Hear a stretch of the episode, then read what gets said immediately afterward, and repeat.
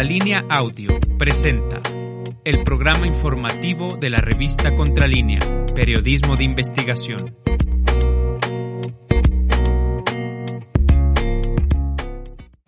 Buenos días. Ya estamos en Contralínea, periodismo de investigación, este martes 20 de septiembre, después de pues un susto que nos llevamos en algunas partes del país con este sismo ocurrido el día de ayer en punto de la una, cinco de la tarde, de magnitud 7.7 grados. Hoy en la conferencia de prensa del presidente Andrés Manuel López Obrador se habló al respecto y se rindieron informes preliminares. También eh, llevaremos a este programa nuestro tema principal que tiene que ver con la sentencia a Claudio X González para pagar impuestos por 16.8 millones de pesos. Y en Palacio Nacional, nuestra compañera Nancy Flores tuvo la oportunidad de preguntarle al presidente Andrés Manuel López Obrador sobre pues temas, temas muy interesantes que tienen que ver con el Instituto Nacional de Acceso a la Información, también sobre Petróleos Mexicanos y pues eh, estuvo en este salón tesorería de Palacio Nacional. Ya está con nosotros a través de Vía. Buenos días, Nancy Flores. Buenos días, Erika Ramírez. Buenos días también a nuestra audiencia. Eh, pues sí, ayer eh, vivimos este susto eh, en la Ciudad de México, pero sobre todo en Colima y en Michoacán, donde se sintió mucho más fuerte este sismo de magnitud 7.7. Pues mandar toda nuestra solidaridad a las eh, familias de las víctimas. Dos personas lamentablemente perdieron la vida en este sismo del día de ayer. Y pues decirle a toda nuestra audiencia que eh, pues no queda más que preparar tener a la mano los documentos más importantes, hacer la mochila de emergencia y pues eh, mantener la calma, la calma en estas circunstancias como las que vivimos el día de ayer, 19 de septiembre, pues también donde se conmemoraban los uh, dos sismos previos, eh, tanto de 2017 como de 1985, que causaron pues más pérdidas humanas. Entonces, no queda más que prepararnos eh, también psicológicamente para este estas eventualidades, estos eh, pues riesgos de la propia naturaleza, porque hay que recordar nuestro país se encuentra pues alojado en eh, placas tectónicas y esto pues eh, llevará a que en el futuro tengamos que enfrentar situaciones de esta naturaleza. Estuvimos, como bien comentas, Erika Ramírez, en la conferencia matutina del presidente López Obrador desde el Salón de Tesorería y pues tuvimos la suerte de preguntarle al presidente acerca pues de dos, eh, de tres temas en realidad el primero de ellos tiene que ver con el Instituto Nacional de Acceso a la Información y Protección de Datos, que ha encontrado pues una nueva manera de censurar a la prensa, a los periodistas, a los medios de comunicación, eh, bajo el argumento de estar eh, pues tratando de proteger los eh, datos personales de quienes se quejan. Estos pueden ser personas físicas o morales, les da entrada el INAI a sus expedientes y al final pues aunque decida que eh, está protegido este contenido periodístico por la Constitución mexicana, por los artículos sexto y séptimo de la eh, Carta Magna lo que hace es encontrar pues algunas debilidades, algunas fallas administrativas y con ello empezar a aplicar sanciones económicas en contra de periodistas y medios de comunicación. Así le consultamos al presidente pues cuál era su opinión de que estos organismos autónomos ya en su momento le habíamos preguntado acerca del Instituto Nacional Electoral que también está tratando de censurar a periodistas, a medios de comunicación y también a youtubers, a estos llamados influencers. El presidente López Obrador se pronunció porque estos institutos pues realmente hagan su trabajo, hagan su labor para la cual supuestamente fueron creados. Indicó que eh, pues en algunos casos eh, responden más a los intereses de grupos particulares, eh, de grupos con intereses específicos y no a los intereses de la sociedad. Dijo que eh, si bien la transformación ya se está eh, pues concretando en la mayoría de los rubros, pues algunos de ellos, eh, como por ejemplo los órganos autónomos, pues todavía no les llega esta transformación, todavía no se han enterado de que en el país la ciudadanía ha votado por un cambio.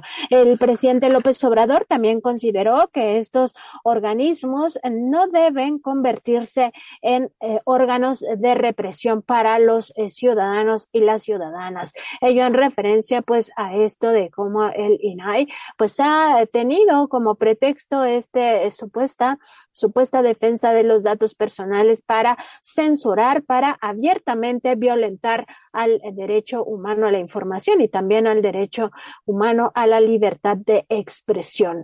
El presidente López Obrador eh, pues indicó que eh, los cambios en este país deben continuar y que en su momento deberán llegar a estos organismos autónomos para que respondan por fin a la ciudadanía y no a intereses de grupo. Tenemos un video al respecto, eh, vamos a verlo. Estamos eh, padeciendo todavía de estos eh, aparatos que se crearon durante el periodo neoliberal, todo este andamiaje de organismos autónomos, fachadas que sirvieron para justificar el robo, el saqueo de bienes nacionales durante mucho tiempo. Ya hemos hablado de el INAI, de cómo se creó un instituto para la transparencia y su primer acto cuando se creó durante el gobierno de Fox fue declarar eh, como secreto el manejo del expediente de las empresas que habían recibido condonación de impuestos. El Instituto de la Transparencia, esa fue su primera decisión importante. Y luego eh, ocultaron toda la información sobre Obredech, Odebrecht, Odebrecht, Odebrecht, la empresa esta brasileña. Y pues es igual que otras, el instituto que se creó para supuestamente combatir los monopolios, la COFESE, y se ha dedicado a defender a las empresas mm, particulares en contra de las empresas públicas como la Comisión Federal de Electricidad, como Pemex. Hay eh, jueces que se crearon o juzgados que se crearon con ese propósito y están también al servicio de las empresas particulares. Eh, el organismo que se constituyó para evitar los monopolios en los medios de comunicación, que terminó también al servicio de las grandes corporaciones de información en el país y de comunicación. Entonces, todo este andamiaje pues, existe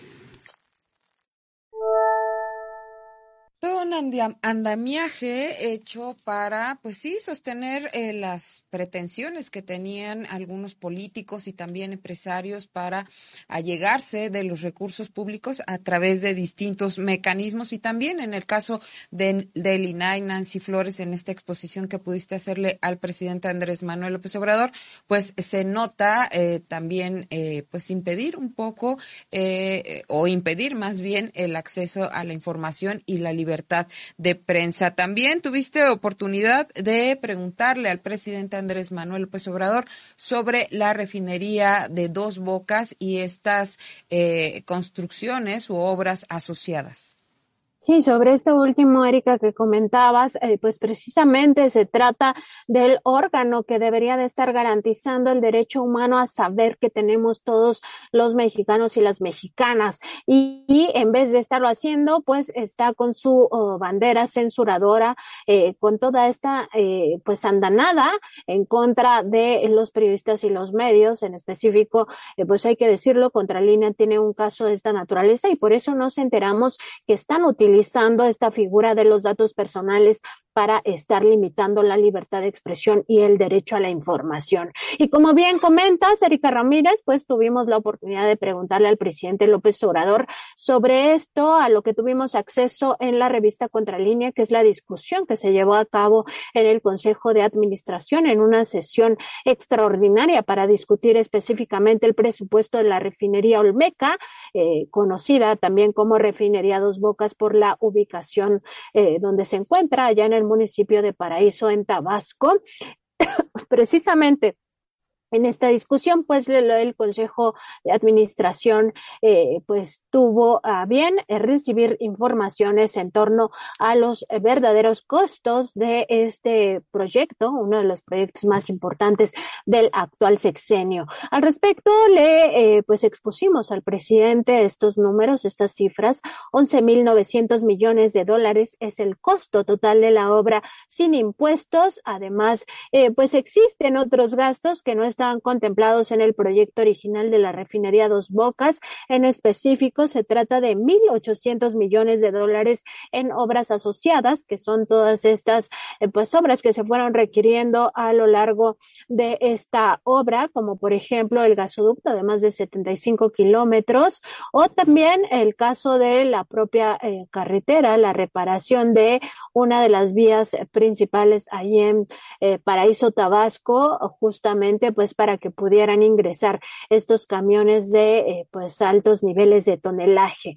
Además, por supuesto, de otras obras que ya no le mencionamos al presidente, como por ejemplo la reparación total de eh, la planta eh, de tratamiento de aguas para este municipio en beneficio de las personas de ese lugar y también eh, se contempla pues un presupuesto de 750 millones de dólares para las pruebas y arranques de toda esta infraestructura. Se trata de más de 90 mil equipos. Al respecto, el presidente López Obrador eh, pues se refirió a esta campaña mediática que existe en contra de la refinería Dos Bocas, que va a ser muy importante para la soberanía energética de nuestro país. Dijo que no hay un eh, sobrecosto como se ha manejado en los medios, en la prensa, eh, por alrededor de 20 mil millones de dólares. Eso dijo, esa cifra no es eh, real.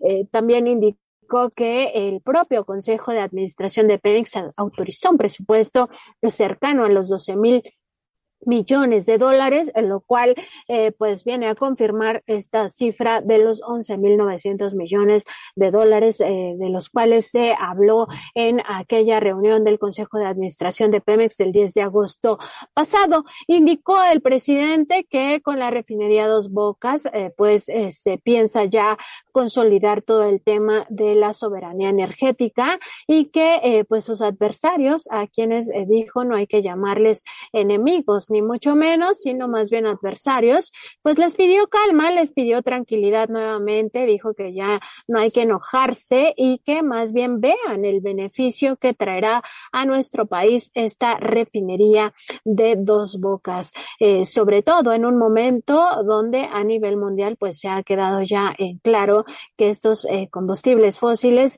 son eh, importantísimos y sobre todo es muy importante desarrollarlos en nuestro propio país. El presidente dijo que pues era de esperarse estas campañas de desprestigio. Recordó que no solo han atacado la refinería eh, Olmeca, sino también los otros proyectos que ha desarrollado su gobierno, entre los cuales mencionó al propio Tren Maya y también al aeropuerto eh, Felipe Ángeles allá en Santa Lucía, en el Estado de México. Al respecto dijo, al parecer ya han dejado descansar un poco al aeropuerto Felipe Ángeles, pero en su momento también fue objeto de estas campañas de desprestigio. Tenemos un video al respecto, vamos a verlo. La verdad que los eh, mandamases de antes están muy molestos y sobre todo sus achichincles. Entonces, todo les incomoda. El caso de la refinería deberían de estar este, aceptando que se llevaban más de 40 años sin construir una nueva refinería. Está reconociendo eso, que desde 1980 no se hacía una refinería en México, que vendíamos petróleo crudo y comprábamos gasolinas, y que ahora la política es procesar nuestra materia prima, que es de sentido común, de juicio práctico,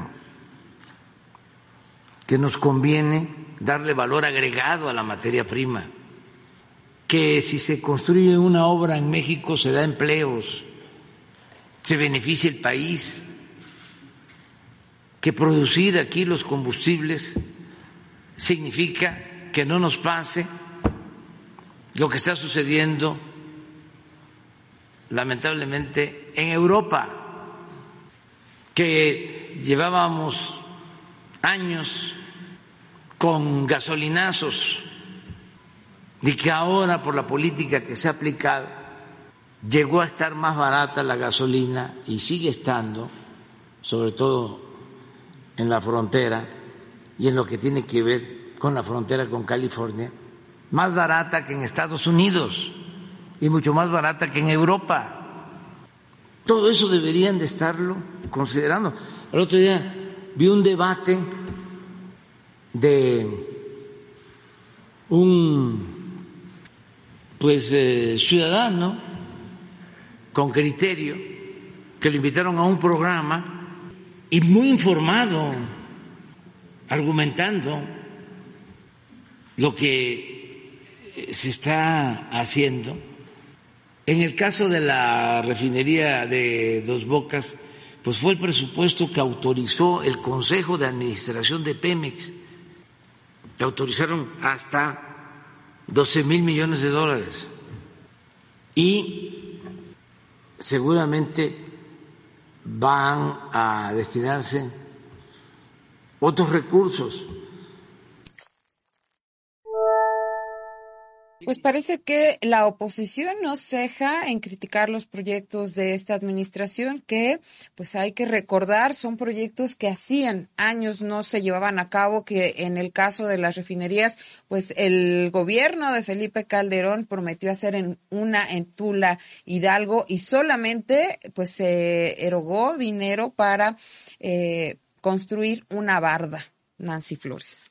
Así es, les digo donde más les duele a eh, los opositores, ¿no? Que es en este eh, pues eh, reconocimiento que deberían de estar haciendo de que sus administraciones no lograron construir en 40 años ninguna otra refinería y ahora eh, pues la refinería de Dos Bocas eh, se espera ya en diciembre empiece con a producir su primer barril. Y todo esto pues también hay que decirlo en tan solo cuatro años en, en no en un poco menos de cuatro años de lo que va el gobierno porque esta obra eh, empezó en 2019 y además le ha tocado dos años de pandemia. Erika Ramírez, no hay que olvidar eso que ha sido fundamental, no solo para eh, el aumento en eh, los costos de los insumos, sino también, por supuesto, en su momento, hay que decirlo, en todos estos países de donde se traían estas infraestructuras, pues se fueron a, así como ocurrió también en México, a un encierro, un encierro total de actividades y aunque en el caso mexicano se declaró pues la utilidad de la obra que era de seguridad nacional, pues eso no implicaba que en otros países tuvieran que trabajar porque así lo requería eh, nuestro país, así lo requería esta obra de infraestructura tan importante. Eh, pues eh, a pesar de todo esto, ahí está, dos bocas para restregarles en la cara a los opositores, pues esto que ellos no pudieron hacer en 40 años. Y como bien recordaba Erika Ramírez y también como eh, pues se recordó este día, eh, en otros gobiernos ni siquiera, eh, específicamente en el gobierno de Felipe Calderón, ni siquiera se puso un solo, una sola estructura, sino más bien se quedó en una simple barda que costó más de mil millones de pesos. En otro tema, le consultamos al presidente López Obrador acerca, pues, de cómo va esta extinción de las empresas que constituyó petróleos mexicanos en gobiernos pasados a partir del gobierno de Miguel de la Madrid. Ahí empezaron a constituirse las empresas PMI Holding en eh, Países Bajos, considerado un paraíso fiscal. Y de ahí arrancó eh, Petróleos Mexicanos a constituir y eh, pues a tener participación en empresas. Llegó a tener eh, participación en 90 empresas, de las cuales 61 eran propiedad 100% de la petrolera mexicana. Eso es el análisis que se hizo en su momento durante el gobierno de Enrique Peña Nieto. Y eh, varios, varios de estos, eh, pues eh, estas compañías, estas empresas offshore, eh, pues estaban radicadas incluso paraísos fiscales, Islas Caimán, las Bahamas, Bermudas, Irlanda, eh, Suiza, eh, también, eh, por supuesto, en Holanda, en Países Bajos. Y pues al respecto, le preguntamos al presidente si ya tenía un informe por parte del ingeniero Octavio Romero Oropesa, director general de Pemex, del proceso de extinción de estas compañías, no solo del grupo PMI, sino también de Mexgas. Y al respecto, el presidente dijo que va muy bien, petróleos mexicanos e incluso dijo, va también que se espera que en su momento ya no sea necesario tener la filial de Pemex Internacional, por lo cual no descartó que esta eh, pues filial también se extinga y con ellas pues todas las compañías que se crearon, todas estas empresas satélite sin personal, eh, sin dirección, eh, sin eh, absolutamente nada, que más parecían empresas fantasma. El presidente López Obrador dijo, pues si ya no va a haber esta necesidad de comprar productos refinados en el extranjero, ya no va a haber necesidad de vender la producción de crudo en el extranjero, también no habría necesidad de tener a Pemex Internacional se refería, por supuesto, a la filial PMI Comercio Internacional, que es la dedicada a estos mercados internacionales por parte de Pemex. Se le conoce también como el brazo comercial.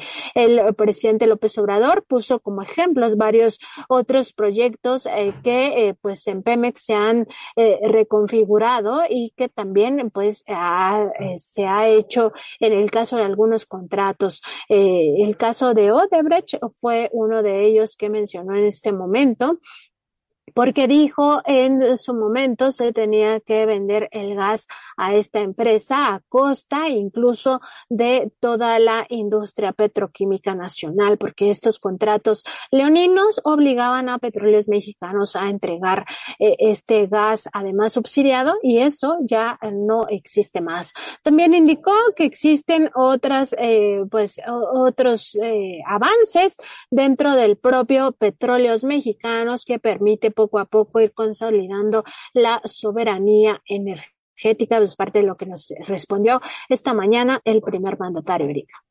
También tenemos parte de esta respuesta que eh, te dio el presidente Andrés Manuel López Obrador allá en Palacio Nacional. Vamos a verlo.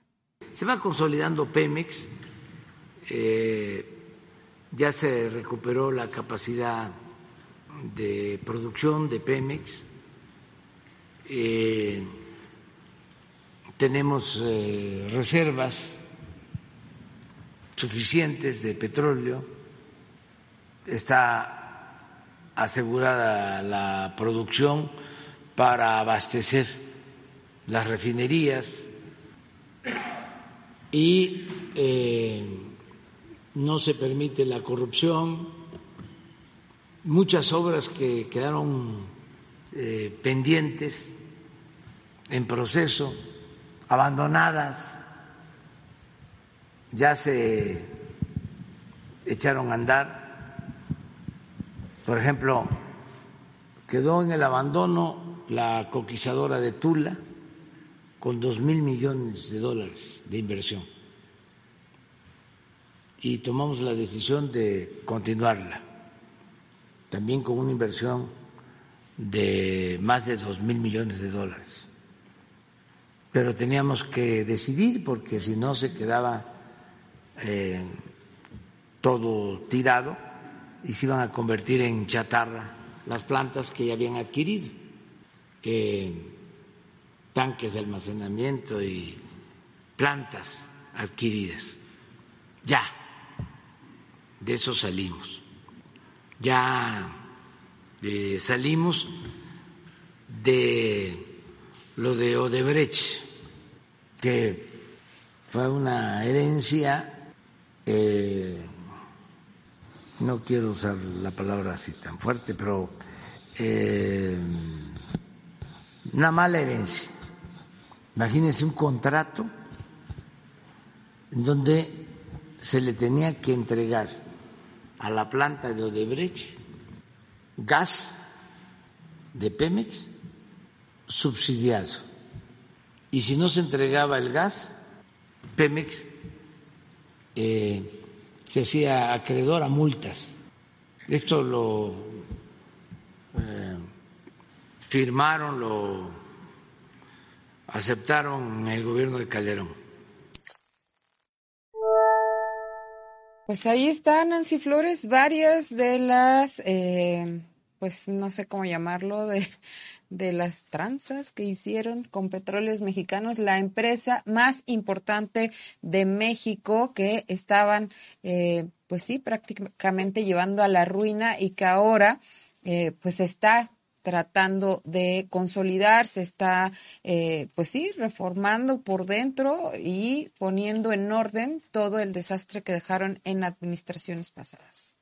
Así es, Erika, y también nada más decir que el presidente López Obrador, antes de concluir su eh, conferencia, de hecho, antes de la última participación de eh, una reportera, indicó que tenía dos buenas noticias para eh, los mexicanos, para las mexicanas.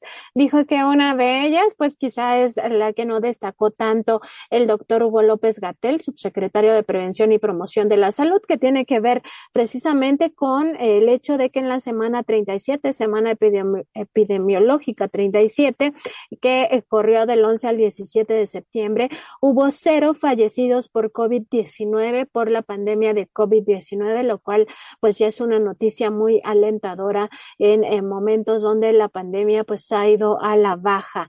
Además, eh, como segunda eh, información importante, como buena noticia, como él mismo la calificó, indicó que el INEGI, este instituto de eh, Nacional de Estadística y Geografía, pues ha eh, documentado que eh, creció la economía, se tuvo un crecimiento de la economía en agosto de 2.9%. Esas son las dos buenas noticias que dio el presidente esta mañana, porque dijo, pues ni modo que aquí se pare el, el primer mandatario, sea quien sea, pues a decir, ay, qué mala suerte tenemos, qué mal nos va, todo está muy mal. Dice, pues no, también nos toca dar buenas noticias y esas son las dos buenas noticias que anunció este día y agradecer a todos en el chat. Erika, estaba yo leyendo aquí eh, pues bastantes eh, comentarios muy alentadores a nuestro trabajo. Los agradecemos todos.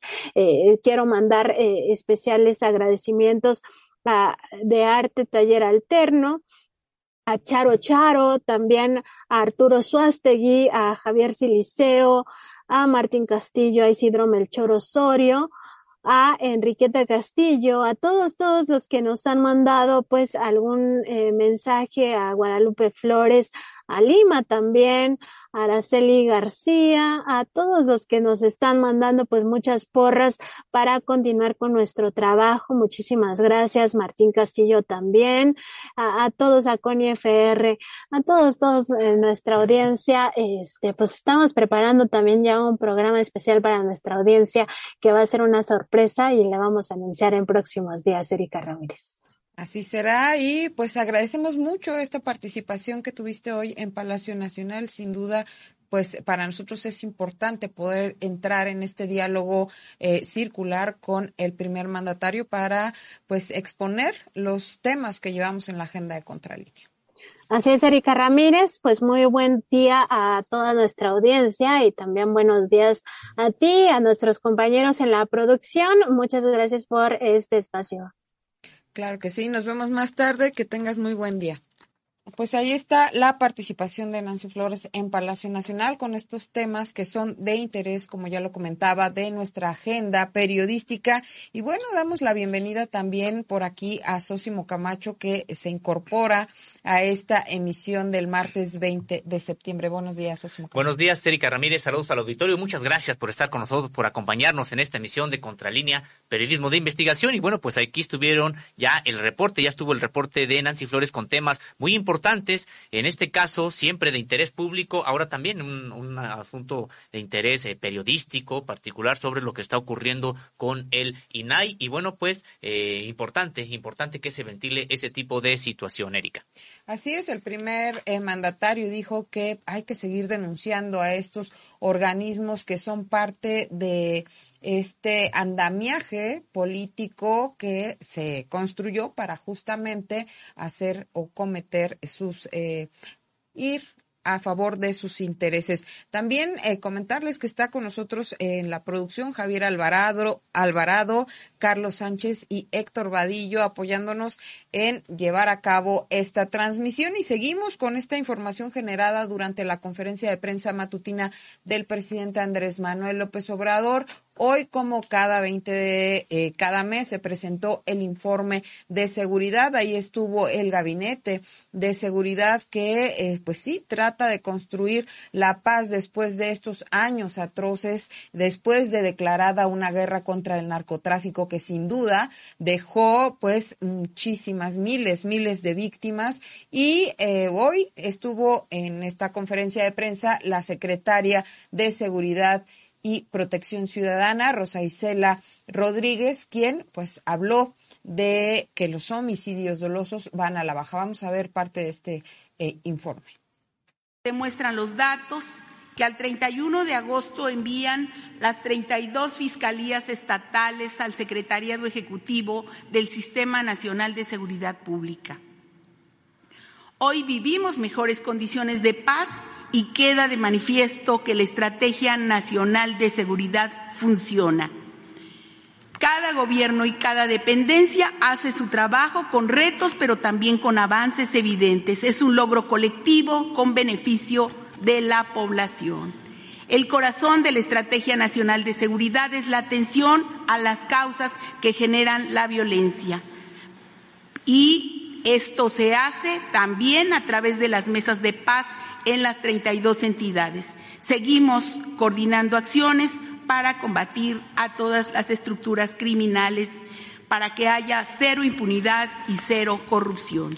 Eh, pasemos a las cifras. En, en relación con las, en relación con la incidencia delictiva del fuero federal, se tuvo una reducción de 23.3% y Adelante.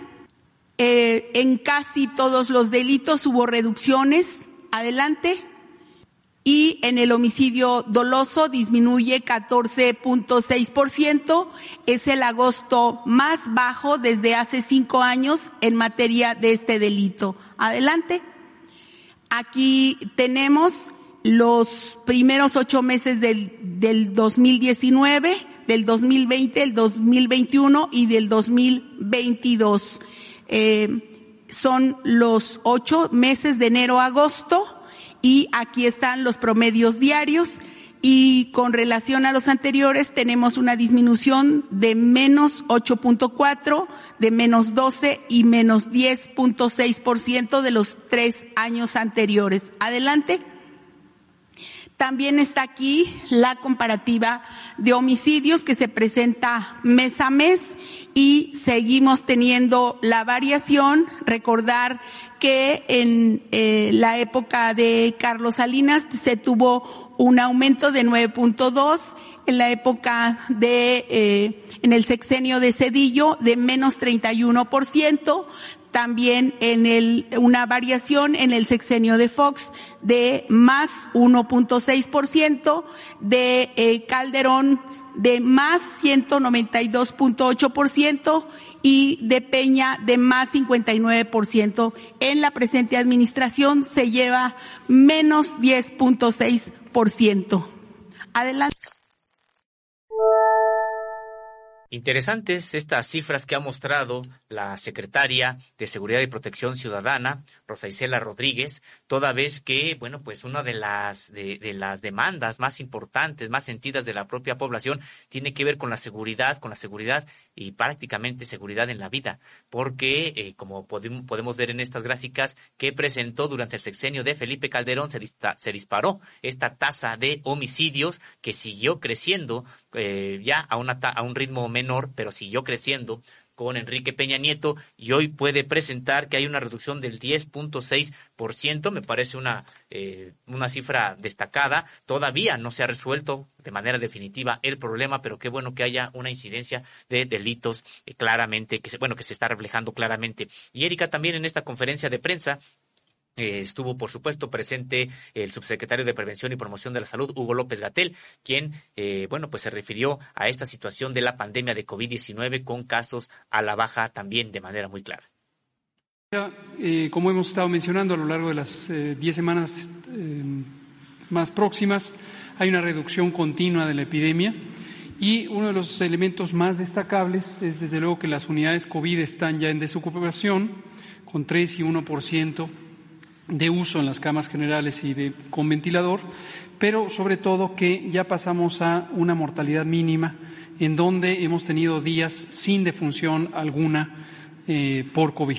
Esto es muy positivo, se ve en el porcentaje promedio semanal, en donde tenemos ya eh, menos de una defunción en promedio porque ha habido días sin defunciones. Y lo último, eh, seguimos eh, vacunando. Esta semana les muestro el calendario. Vamos a tener, ya recibimos un millón ciento cuarenta y dos mil vacunas y entre jueves o viernes estaremos recibiendo un millón ochocientos ochenta y seis mil cuatrocientas dosis adicionales para un total de tres millones veintiocho mil ochocientas del tercer embarque de la vacuna pediátrica que viene por el mecanismo COVAX. Ya solo nos restaría el último embarque para completar los 10 millones. Seguimos avanzando en ello. Gracias.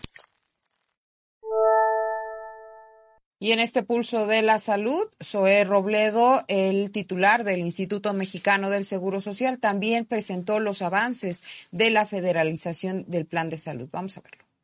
Los avances de esta semana de los tres estados, en el caso de Nayarit, continuamos con los avances en la cobertura de médicos especialistas, que ya está al 100%, y de 97% es el avance de cobertura de médicos generales y de personal de enfermería. La basificación está al 65% y la capacitación ya al 100, tanto en el segundo como en el primer nivel de, de atención en infraestructura y rehabilitación de unidades de un total de 237 millones de pesos para la rehabilitación de unidades médicas, eh, 15 hospitales ya se concluyó esta intervención y 219 unidades de primer nivel tienen un avance del 80%. Hay un nuevo grupo de unidades de primer nivel que inician sus intervenciones el día 17 de octubre. En el abasto se alcanzó un porcentaje en Nayarit de 98.6% de recetas surtidas y en este momento estamos en el proceso de adquisición de 4.330 piezas de equipo médico por un importe de 194 millones de, pesos. Para eh, la proveeduría de 15 de 17 partidas ya se cuentan completas y el fallo será el próximo 3 de, octubre. Pues si podemos ver el caso de Tlaxcala, tenemos presencia ya en el 100% de las unidades. Estos son 10 hospitales y 195 centros de salud. La cobertura de médicos especialistas eh, alcanzó el 95% y médicos generales y personal de enfermería con 87% de cobertura. La basificación está al 66%, la capacitación al 100% en hospitales y al 77% en centros de salud. La rehabilitación de unidades médicas en Tlaxcala eh, responde a una inversión de 157 millones de pesos que ya concluyó en 10 hospitales y para 50 unidades de primer nivel se tiene un avance del 60 El primero de octubre eh, arranca este otro grupo de unidades de primer nivel, centros de salud, por parte del INSABE. Y en el abasto tenemos un 91% de recetas surtidas completas. En equipamiento se encuentra en proceso la adquisición de 2.855 piezas de equipo por 66 millones de pesos y 1.351 piezas para segundo nivel por 229 millones de pesos.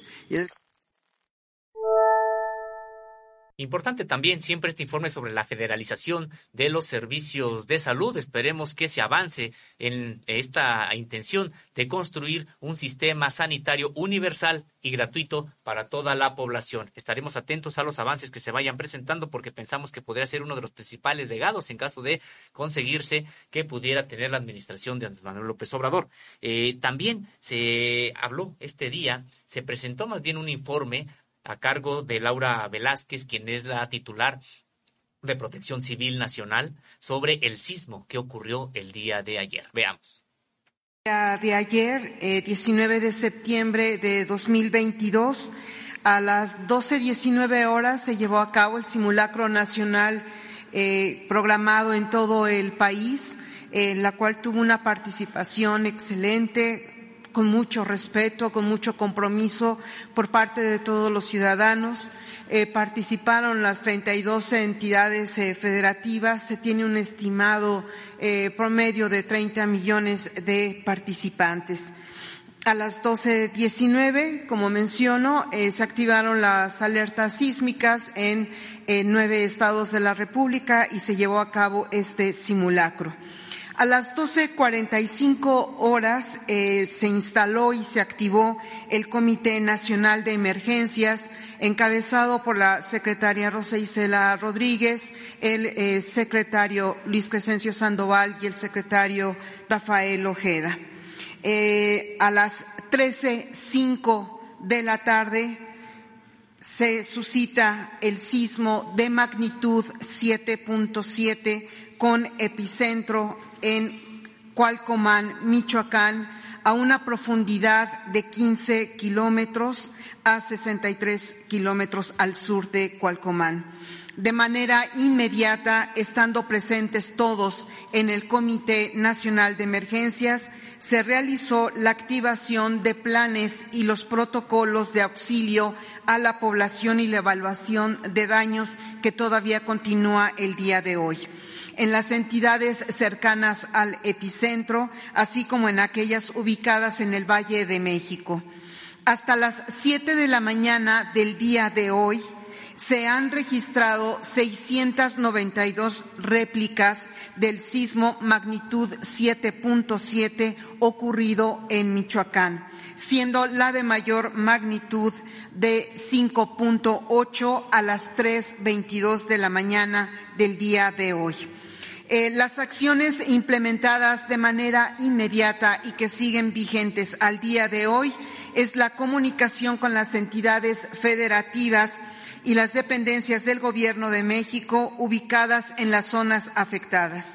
La activación y el despliegue de los elementos de la Secretaría de la Defensa Nacional, la Secretaría de la Marina y Guardia Nacional a través de los planes de auxilio a la población eh, las acciones de evacuación, así como de búsqueda y rescate en las zonas de afectaciones a infraestructura, el recorrido de evaluación en los diferentes sectores y además el restablecimiento del servicio de energía y telecomunicaciones, así como el aseguramiento de abasto de agua potable. Pues tremendo susto el que pasamos ayer eh, en varias, eh, en varios estados del país, en la capital del país, eh, pues también fue un susto para para varios de nosotros que yo creo, Sosimo Camacho, ya tenemos, pues ya estamos ciscados, como se dice comúnmente, por, pues sí, las tragedias que nos ha tocado vivir y presenciar y, pues obviamente es algo que no queremos que vuelva a pasar, por eso es importante, pues prevenir, prevenir. Eh, todo lo que, eh, lo más que se pueda para evitar, eh, pues sí, que sigan ocurriendo o que alguien eh, quede como víctima ante estos hechos de la naturaleza, ¿no? Sí, pues hay que recordar que estamos en una ciudad eh, de, que tiene actividad sísmica constante, que en México hemos padecido la acción de varios terremotos en distintas partes en distintos momentos y que, eh, bueno, pues es importante que tengamos claridad, conciencia y también educación, educación sobre este sentido, porque no, no puede ser que pasen los terremotos y pase otro terremoto y pase otro terremoto y pues sea poco lo que hayamos aprendido, sea poca la capacidad de respuesta como sociedad.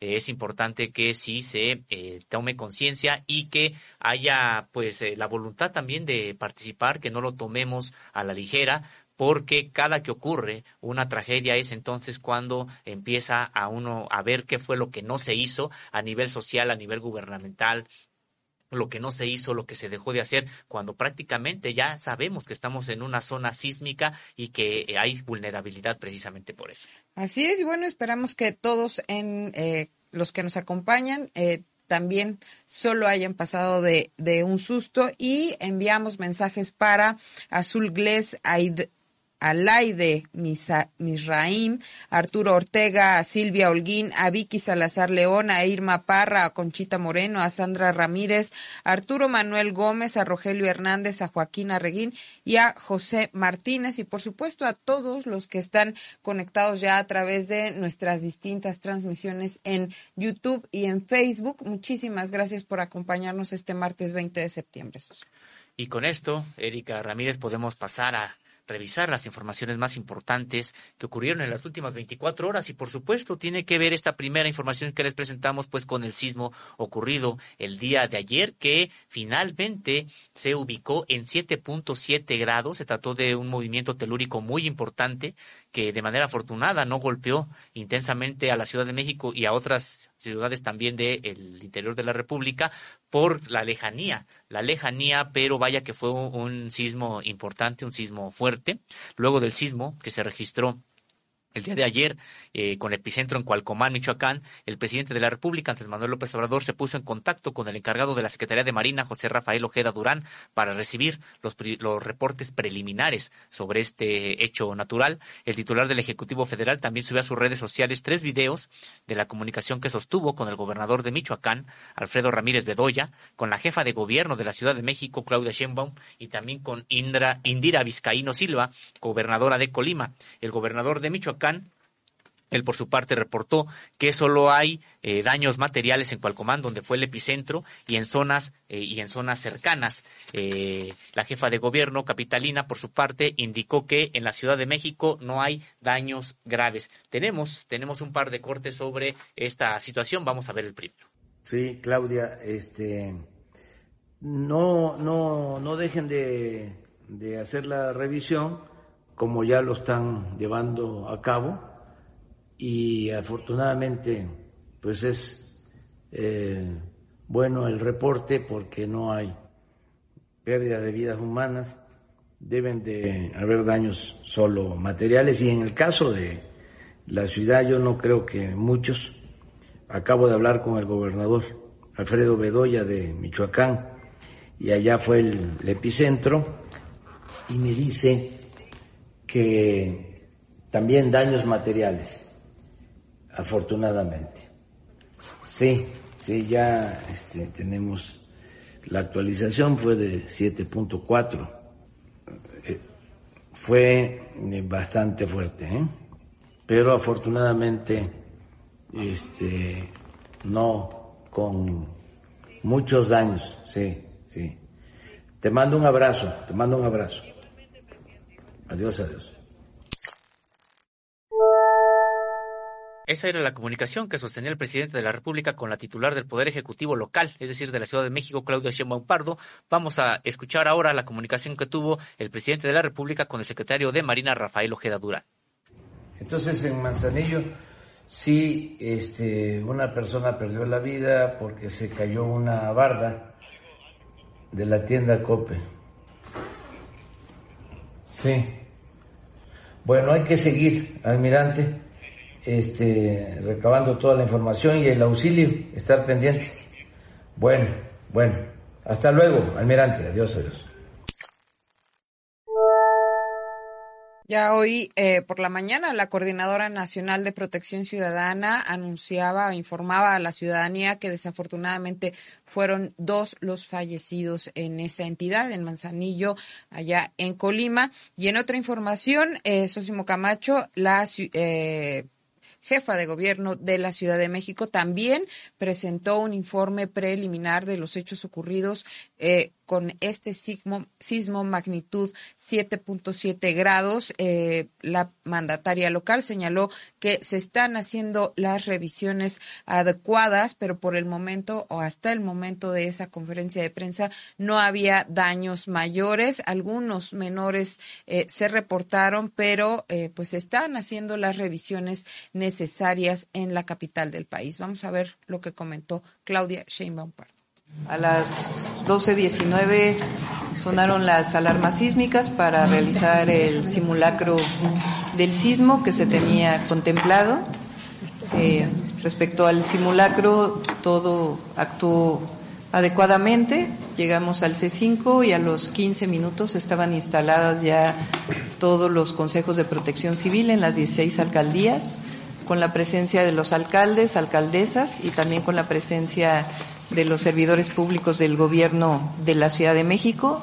Aquí en el C5, todas las instituciones del Gobierno de México, la Guardia Nacional, la Secretaría de la Defensa, la Secretaría de Marina, la Secretaría de Seguridad y Protección Civil del Gobierno de México, Comisión Federal de Electricidad, Pemex, estaban ya presentes, así como todas las instituciones del Gobierno de la Ciudad de México, la Cruz Roja, eh, Estábamos eh, ya en el C5 y a las 13.05 inició el sismo que como ya todos conocen eh, de magnitud 7.4 de acuerdo con el sismológico nacional a 63 kilómetros al sur de Cualcomán en Michoacán.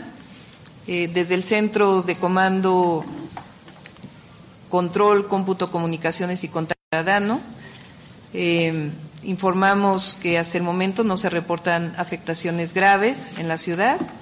Eh, de manera inmediata establecimos contacto con el presidente de la República para informarle de la situación de la ciudad. Quiero informarles que el 99.1% de las eh, alertas sísmicas funcionaron adecuadamente, tanto en el simulacro como en el momento del sismo. Eh, realmente fueron muy pocas las que no funcionaron. Pocas alarmas las que no funcionaron ha reportado la jefa de gobierno de la Ciudad de México. Sin embargo, pues estaríamos eh, pues demandando que tienen que funcionar el ciento por ciento de ellas. Es importante en toda esta cultura precisamente de prevención entre gobierno y sociedad es importante que funcionen todos los recursos que la administración local tiene para enfrentar eh, una emergencia de este tipo y pues en primerísimo orden están las alertas, las alarmas sísmicas. Eh, en otra información también sobre el sismo ocurrido el día de ayer, el Servicio Sismológico Nacional ha dicho que los mexicanos y particularmente los que vivimos en la Ciudad de México tenemos que aprender a convivir con los temblores porque seguirán ocurriendo. Debemos estar conscientes que vivimos en una zona sísmica. Se recomienda a la población conocer los protocolos de protección civil, participar en simulacros y construir mejores inmuebles. También eh, emitió este comunicado el Servicio Sismológico Nacional para señalar que la ocurrencia de los tres sismos de magnitud 7 registrados en fechas 19 de septiembre es coincidencia. No hay razón científica que lo explique o lo justifique. Es decir, no podemos nosotros bajar la guardia y decir, bueno, pues ya estamos en octubre, ya estamos en noviembre o diciembre o en enero o en cualquier otro mes, pues no tiembla, tiembla en septiembre. No, puede ocurrir en cualquier época del año porque no se pueden prevenir este tipo de sismos. También hay que recordar que tampoco se puede eh, prever la magnitud. Hay quienes han señalado, no, pues tiembla fuerte cada 30 años. No, no es cierto. No sabemos, puede temblar fuerte un día y al día siguiente también. Entonces, de acuerdo a esto, con información del propio Sismológico Nacional, eh, señala que la población debe estar consciente que vivimos en una zona sísmica y que es necesario prepararnos para convivir con los temblores. El hecho de que el día de ayer a las 13, a las 13.05 horas se registrara un sismo de 7.7 grados es una desafortunada coincidencia, porque los movimientos telúricos no se pueden predecir. Esto coincidieron expertos del Servicio Sismológico Nacional, operado por la Universidad Nacional Autónoma de México y el Servicio Meteorológico Nacional, también de esta casa de estudios. De hecho, se, se dio una conferencia de prensa para hacer un reporte, una evaluación por parte de este grupo de científicos que se realizó en las instalaciones del Servicio Sismológico Nacional. Eh, y ahí Luis Quintana Robles, secretario académico de esta entidad, detalló que el sismo que se, se suscitó en un sitio cercano al lugar donde, el, donde ocurrió el del 19 de septiembre de 1985. Ahí, en ese entonces, fue de 8.1, cercano a la región de Colima. En esta ocasión se trató de un sismo de, subducción localizado a 63 kilómetros al sur de Cualcomán, Michoacán, donde la placa de Cocos se desplazó bajo la placa norteamericana, por lo que dadas sus características es probable que produzca ligeras réplicas. Las pequeñas sacudidas continuarán en los próximos días, advirtió, sin embargo, solo se percibirán en la zona próxima al epicentro. Pues es parte de lo que se señaló. Es importante conocer la opinión de los expertos porque hay veces que hay mucha información, muchas opiniones en los medios de comunicación, pero creo que tenemos que hacerle caso a la gente eh, de protección civil y particularmente a los científicos que se encargan precisamente del Servicio Sismológico Nacional. Erika. Así es, estar muy eh, prevenidos, tener a la mano los documentos importantes eh, personales para que en caso de emergencia pues tengamos ahí también eh, este kit de, de, seguridad y nuestros papeles. En otra información, la dirigencia nacional eh, del Partido Revolucionario Institucio, Institucional dejó a sus senadores eh, votar en libertad de conciencia la temporalidad de la permanencia de las Fuerzas Armadas en coadyuvancia en tareas de seguridad pública en todo el país. Eh, esto pues tiene ya eh, varios, varios días de debate en, en, los congresos, en el Congreso de la Unión, pues se ha llevado a cabo eh, esta discusión sobre sí, la coadyuvancia de eh, la Secretaría de la Defensa en labores de, seguridad. Y ayer se dio a cabo, se llevó a cabo una conferencia de prensa en donde Alejandro Moreno Cárdenas, presidente del PRI, dijo que eh, o respondió a los dirigentes del Partido Acción Nacional y del eh, Partido Revolución de la Revolución Democrática, quienes ahora señalan que no tendrán trato con él, dijo, es un falso debate, primero está el país y su gente, que es la que padece los estragos de la inseguridad, y después las agendas políticas. A los dirigentes de ambas fuerzas los respeto y en ocasiones no comparto sus opiniones. Pues ahí está Alejandro Moreno, Alito Moreno, que dice hay libertad con sus correligionarios para estas votaciones que se están llevando a cabo en el Congreso de la Unión Social. Habría que ver también por qué esta espontánea libertad de este partido en el sentido de que ojalá esta espontánea libertad de dejar de que votaran los legisladores en libertad pues hubiera ocurrido ya desde hace algunos desde hace algunos años eh, probablemente otro tipo de reformas también se hubieran aprobado y veremos, veremos ahora eh, cómo se comportan los legisladores del Partido Revolucionario Institucional en esta discusión y votación, sobre todo, que es de vital importancia para la administración de Andrés Manuel López Obrador. Y en otra información. Eh, de acuerdo con la Secretaría de Agricultura y Desarrollo Rural, el trabajo científico respalda la sanidad en los productos de exportación. El trabajo fitosanitario de los productores mexicanos es reconocido a nivel mundial, ya que los programas y acciones que se llevan a cabo de la mano de la autoridad sanitaria están sustentados en la ciencia, lo que da a México confianza y credibilidad en los mercados internacionales. Esto lo dijo el propio secretario de Agricultura y Desarrollo Rural, Víctor Villalobos Arámbula, al entregar un reconocimiento al doctor en, fitopatología, Daniel Telis Ortiz quien se desempeñó como el principal asesor técnico y científico del gobierno federal durante la controversia contra Costa Rica por las medidas restrictivas que impuso a la importación del aguacate mexicano. El funcionario federal señaló que la participación del académico del Colegio de Posgraduados fue fundamental para sustentar ante la Organización Mundial de Comercio que el aguacate mexicano no representaba riesgo alguno para la sanidad del cultivo allá en Costa Rica. Pero vamos a escuchar y ver al secretario de Agricultura y Desarrollo Rural, Víctor Villalobos, sobre este tema. Ante los países y ante las organizaciones que tienen que ver con los temas sanitarios, eh, que somos un país responsable, que somos un país serio, que hemos fincado la reputación en mucho pues en el trabajo de todos, con estas bases, con esta seriedad y responsabilidad, pues seguiremos posicionando a México como un país eh, líder en muchos cultivos, hacer valer nuestra reputación y nuestra seriedad, siempre basada en conocimiento científico, se refrenda con este caso.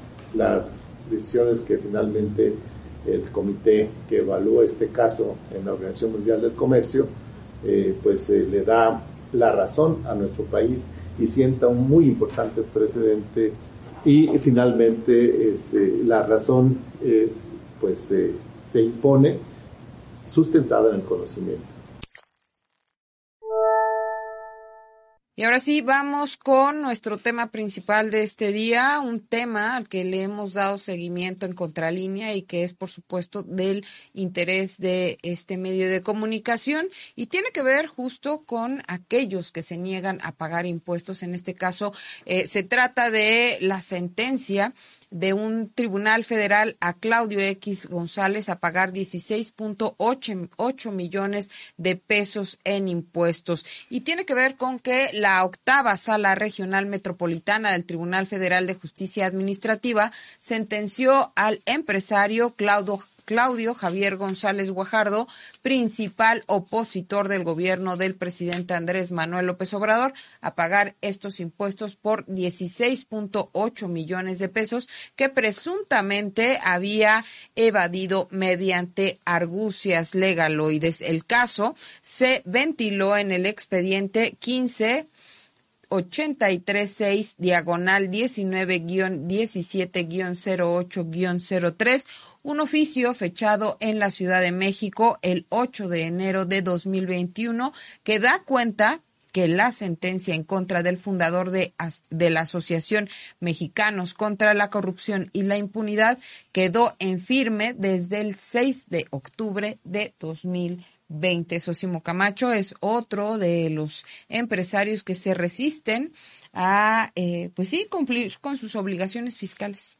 Así es, pues digo, es una información importante en el sentido de que tuvo que mediar la sentencia de un juez para que este personaje tenga que pagar los impuestos eh, la verdad es de que se llena mucho la boca del supuesto amor a México y los intereses por México, pues lo primero que tendría que hacer, lo primero es pagar sus impuestos. Es lo básico, es lo que tendría que hacer y no tendría que estar litigando precisamente para no pagarlos. Por eso creo que es importante, ojalá que así como él, pues muchos otros grandes empresarios que se eh, resisten a pagar impuestos, pues tengan que eh, hacerlo mediante la acción de la justicia porque eh, durante mucho tiempo fueron privilegiados, eso sí, eh, estas andanadas, estas campañas en contra de maestros de, eh, la CENTE, en contra de estudiantes, en contra de quien se movilizaba, a quienes tachaban de flojos, a quienes tachaban de pseudo, ya sea estudiantes, pseudo maestros, etcétera, pero resulta que ellos vivían eh, muy bien a costa del propio erario, con contratos, con contactos que les daban esos contratos,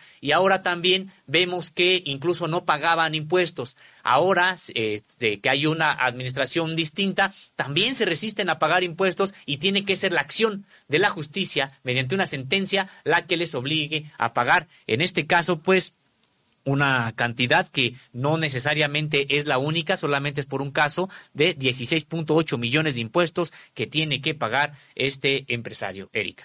Así es, y bueno, sabemos que Claudio X González ha sido el principal promotor de campañas de desprestigio en los medios de comunicación y en redes sociales sobre el primer mandatario, Andrés Manuel López Obrador, eh, que ahora pues tiene que pagar este crédito fiscal por 16 millones 837 mil 399.26 millones que adeuda desde 2014 cuando en la presidencia de la República estaba el presidente priista Enrique Peña Nieto. Tenemos un video que, que nos da contexto de lo que significa Claudio X González justo en torno a estas campañas que ha hecho contra eh, la actual administración y en contra de las obras que lleva a cabo el gobierno del presidente Andrés Manuel López Obrador. Vamos a verlo. eh, lo que se está haciendo es eh, darle continuidad a una obra pública importantísima que fue sujeta a una consulta de todos los habitantes. Se hizo consulta con todos y todos estuvieron de acuerdo, la mayoría, y se ha cumplido con todos los procedimientos. Sin embargo, hay un grupo mafioso, eh, político opositor, encabezado por Claudio X González y por Ramón Cosío, que fue ministro de la Corte, y por una señora que estuvo de asesora con Krill, María Amparo Casal y otros que pues están en contra de nosotros desde hace tiempo. Este Claudio participó con su papá para ayudar en el fraude electoral del 2006.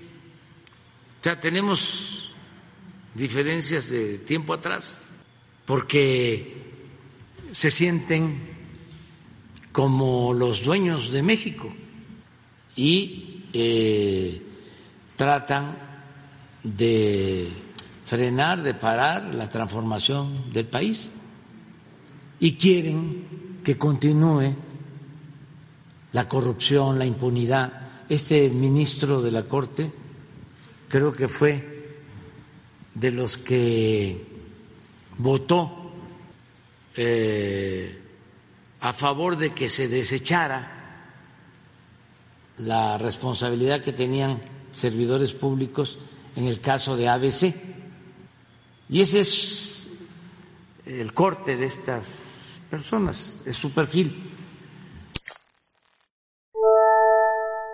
El presidente de la República se refería a este grupo que encabeza Claudio X González como un grupo mafioso, un grupo mafioso que se disfraza a veces de ambientalista, a veces se disfraza de supuesta eh, eh, de un supuesto grupo que se preocupa por la educación, de, a veces eh, se disfraza de que le interesa luchar en favor de la democracia y que le interesa luchar en favor de eh, la honestidad. Pues en realidad, pues sí, mucha desconfianza genera en todo en lo que se mete Claudio X González. De hecho, flaco favor les hace a quienes están en la oposición, que pudiera ser también oposición honesta, incluso desde la izquierda, cuando se les relaciona con este grupo mafioso de Claudio X González que está por consigna oponiéndose a cualquier decisión que tome el gobierno federal, pues simple y sencillamente por sabotear, simple y sencillamente porque no son ellos los que están ahora decidiendo lo que se hacen con los recursos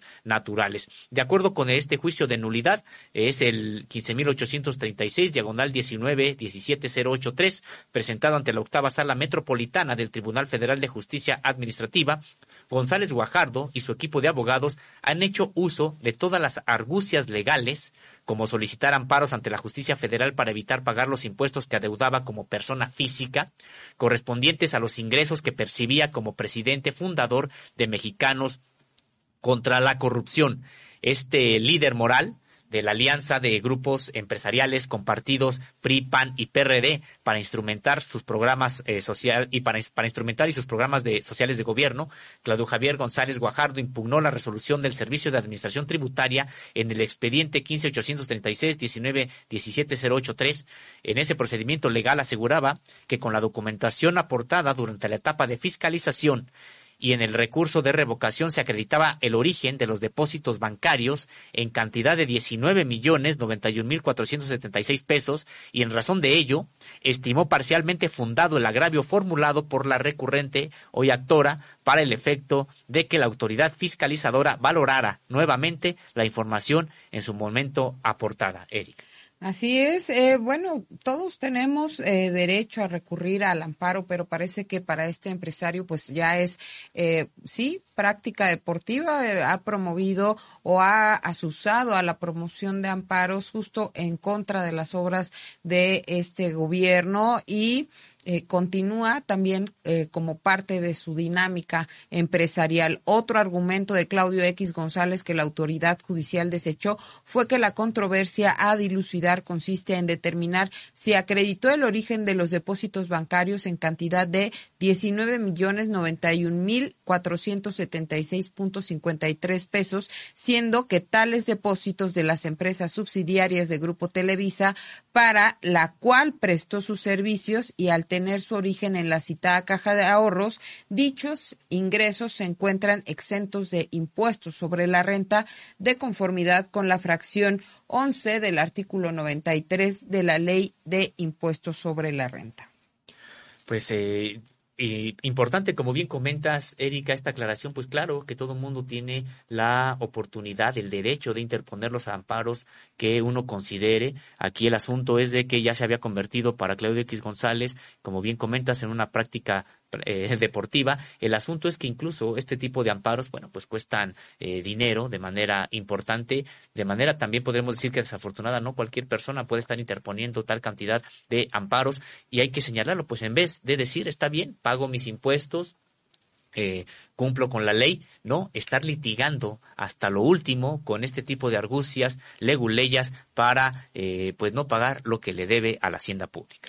Así es, y bueno, desde el sexenio pasado, administrado por el presidente eh, Enrique Peña Nieto, por instrucciones del entonces presidente, eh, de, entonces el primer mandatario y del secretario de Hacienda, José Antonio Mid, eh, el SAT abrió auditorías al corporativo transnacional Kimberly Clark y a sus accionistas Claudio X Laporte, eh, Claudio X González Guajardo, así como a todas las asociaciones civiles y empresas en donde ambos participan.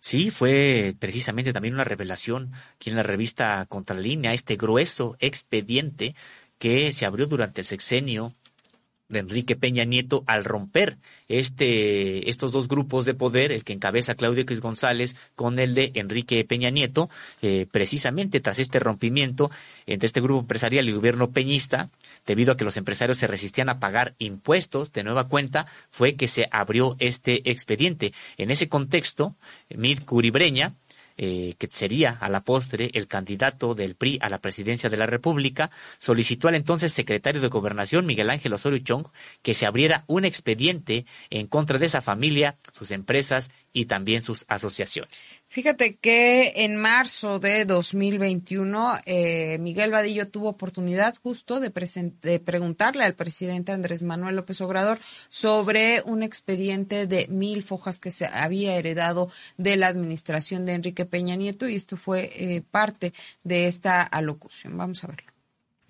Eh, yo tengo conocimiento de ese expediente porque en efecto lo heredamos y puede ser que sea válida la eh, argumentación de que fue un acto de persecución política este, del gobierno anterior a Claudio X González, este, padre e hijo. Y sí existen este, eh, elementos, o sea, sí es, fue una investigación, como tú lo mencionas, sí de más de mil eh, hojas o cuartillas. Nosotros decidimos no presentar ninguna denuncia y solo toco el tema porque este Tú me lo estás preguntando, porque ese es tu trabajo, la investigación periodística, que por cierto eh, la han hecho siempre muy bien ustedes. Eh, no tengo yo este conocimiento si la fiscalía em, tenga esos elementos, eh, tenga el expediente, nosotros no. nosotros no hemos presentado ninguna denuncia a partir de ese expediente. pues el presidente de la República confirma este expediente del cual eh, Contralínea eh, precisamente hizo un reportaje eh, a cargo de Miguel Vadillo, en el que, bueno, pues se habla de estas, estas triangulaciones también que se hace, se hace esta familia de los X González, pues sí, para evadir impuestos, pasar dinero de una empresa a otras, dinero de unas cuentas personales a cuentas de las asociaciones, para pagarse altos sueldos también en estas asociaciones. Eh, de hecho, eh, estaría bien revisar este, este reportaje también sobre eh, la familia Claudio X González a partir de este expediente que el presidente de la República en esa ocasión le confirmó a Miguel Vadillo que era un, primero la existencia, es un expediente heredado eh, de la administración de Enrique Peña Nieto y dijo que a partir de ahí el actual gobierno federal, por lo menos hasta ese momento, no había presentado ningún tipo de eh, denuncias. El presidente de la República, de hecho, señaló en ese momento que su administración, en su administración, él había decidido no perseguir a nadie, no dar pie a que se pueda pensar que al ser opositores, eh, pues se estarían investigando, los estarían persiguiendo o a dar pie a que se piense que hay represalias. Aquí lo que podríamos señalar es de que, bueno, pues los hechos ahí están, no se trata de represalias, no se trata de persecución eh, política eh, de ningún tipo, porque además esto, estos señores no representan para la población en términos generales ninguna opción. Eh, pero creo que lo importante es que se cumpla la ley. Pero bueno, vamos a ver lo que decía el presidente de la República sobre si este tipo de esta, esta, eh, si, si habría algún tipo de sanción a partir de ese expediente de más de mil páginas. Veamos. Cosas porque decidimos eh, no perseguir a nadie, no dar pie a que se pueda pensar que al ser opositores eh, nosotros los estamos este, persiguiendo eh, o que hay represalias. Nunca lo hemos hecho y nunca lo vamos a hacer. Usted ha dicho dos cosas de este grupo empresarial presidente. Uno, que esta asociación civil creada por Claudio X se debe de llamar mexicanos en favor de la corrupción. Eso sí, eso sí lo sostengo. Y la otra, que, bueno, ya se dieron las cifras, eh, aproximadamente 400 mil millones de pesos, 400 mil millones de pesos se dejaron de pagar impuestos en los últimos dos sexenios. Si deben impuestos, pues hay que pagarlos, ¿no? Eso sí, pero no sé si ellos eh, este, tengan y eso es fácil de conocerlo, deudas con... informativa, presidente, esto. Eh, el SAT. Yo cuando hablo de que este, simularon combatir la corrupción cuando ellos siempre han apoyado al régimen de corrupción. El señor Claudio X González fue asesor económico de Carlos Salinas de Gortari. Y en el sexenio de Salinas eh, se llevó a cabo la entrega de bienes de la nación, del pueblo de México, a particulares y a gente allegada a Salinas.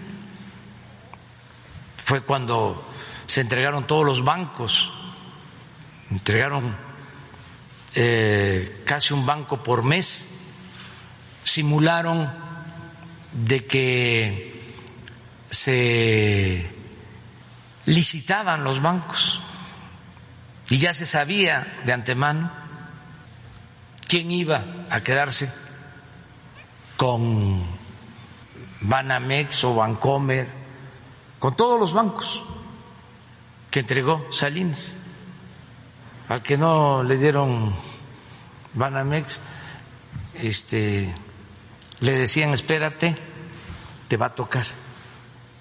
Bancomer, que participaba, simulaba de que quería comprar eh, Vital o el Banco Internacional, este, le decían, no, este no es para ti, ¿Quién palomeaba? Pues Salina, su hermano, Aspe.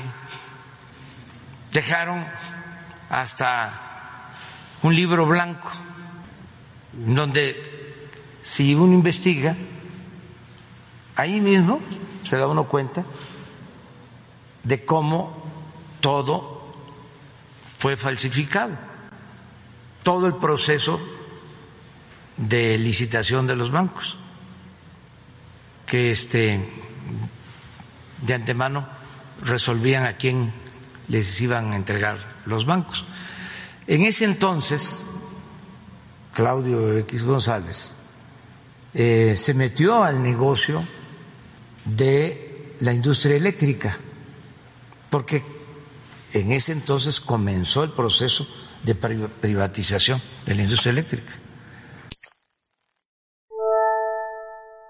Larga historia la de este empresario que encabeza la oposición al gobierno del presidente Andrés Manuel López Obrador y bueno, que actualmente como a todos los contribuyentes, hay que recordarlo, el Servicio de Administración Tributaria revisa las actividades eh, de Kimberly Clark, una de las empresas que... Eh, pues sí, lideran estos eh, empresarios encabezados por Claudio X eh, Guajardo y también de mexicanos contra la corrupción mediante una serie de auditorías. En este caso se investigan movimientos de fuertes cantidades de dinero y el posible mal uso de donativos. Entre otras cosas, también se revisa la legalidad de los elevados salarios a directivos y empleados de la asociación civil, así como el traspaso de dinero a despachos de abogados consultores y asesores cuando el trabajo que deberían hacer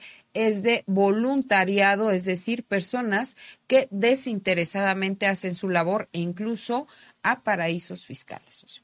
Así es, Erika. De hecho, un momento más regresaremos con más detalle a esta información en el sentido de que, de que qué pensarán las personas que colaboran con donaciones, que a veces hay campañas de mexicanos contra la corrupción y otras de sus organizaciones satélite, que incluso en los eh, estos mercados, en estas cadenas, eh, bueno, pues casi casi le obligan a las personas que deben de aportar alguna moneda para este tipo de colectas que hacen y saber que los directivos de estas asociaciones pues tienen sueldos como si fueran, ya no digamos funcionarios, porque les han ido reduciendo el, el, la cantidad de recursos de sueldos y salarios a los funcionarios, como si fueran pues empresarios de, este primer orden, de gana, digamos que un, un directivo, eh, por lo menos en la información a la que tuvimos acceso, que data del sexenio pasado, un directivo de estas asociaciones de mexicanos contra la corrupción, pues ganaba casi igual que un directivo de Kimberly Clark. Para ellos era lo mismo. Y decíamos, no obstante, que reciben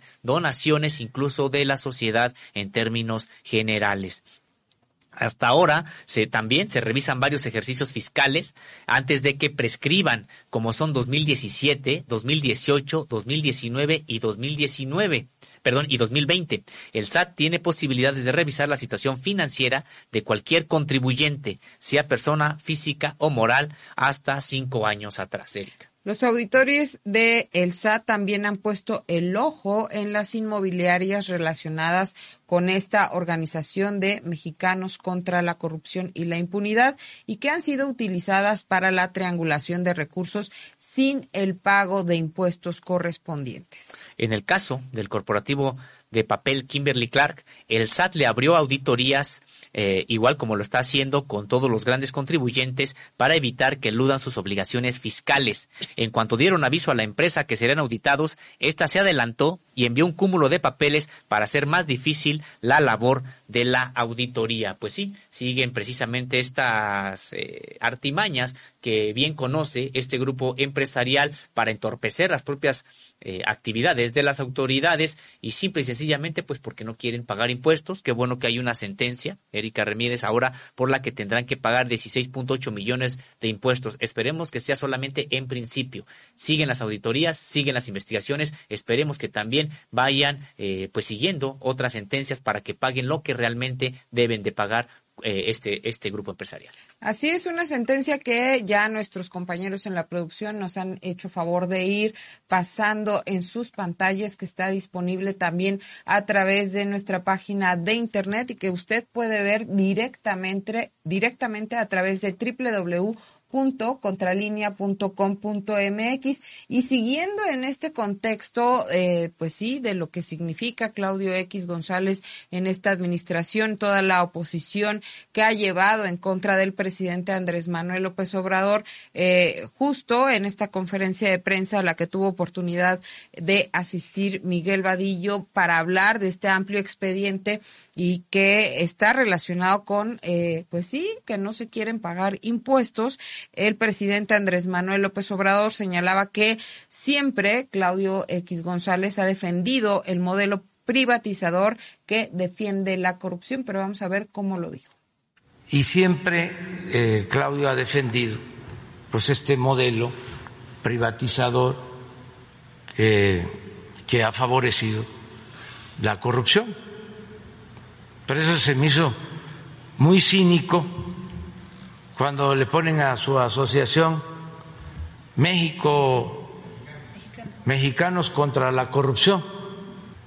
Y es mexicanos a favor de la corrupción, sin duda, y eh, defendiendo todas las llamadas reformas estructurales, eh, participando en la gran lanzada en contra del magisterio, tenían carteles por todos lados acusando a los maestros de irresponsables, de flojos, cuando querían imponer la reforma educativa y en contra de nosotros, abiertamente y con campañas de desprestigio.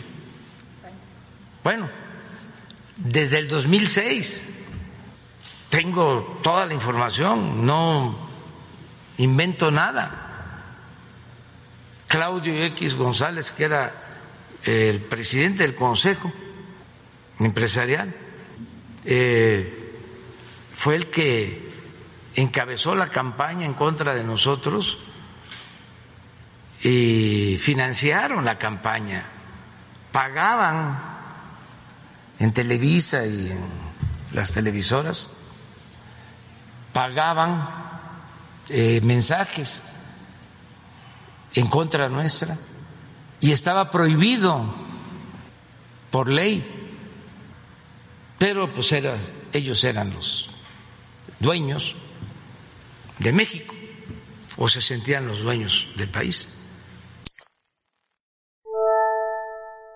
Pues es parte de lo que señala el propio presidente de la República de cómo se sentían los dueños de México y están muy molestos porque han sido desplazados, realmente no les han quitado nada, nadie ha sido expropiado, nadie realmente, ah, me refiero, no les han quitado nada bien habido. En realidad, eh, bueno, pues lo único a lo que les están obligando es a pagar impuestos y eso los tiene pues muy, muy molestos. Eh, de hecho, el presidente de la República en esta respuesta que, que daba a las preguntas de Miguel Vadillo sobre este expediente de más de mil páginas que existe sobre las finanzas, sobre eh, la cuestión financiera fiscal de eh, este grupo de Claudio X González. Eh, relató, el presidente contó una anécdota de lo que ocurrió previo a la elección de 2006, cuando hubo una campaña incluso para señalar que se expropiaría Televisa en caso de que llegara a la presidencia de la República. Pero vamos a ver cómo lo relató el presidente de la República. Como una semana antes de la elección, me tocó comer con Emilio Azcárraga, con Bernardo Gómez, básicamente con ellos dos. Y este me entregan un decreto presidencial, un proyecto de decreto presidencial que yo supuestamente había elaborado utilizaban hasta mis palabras.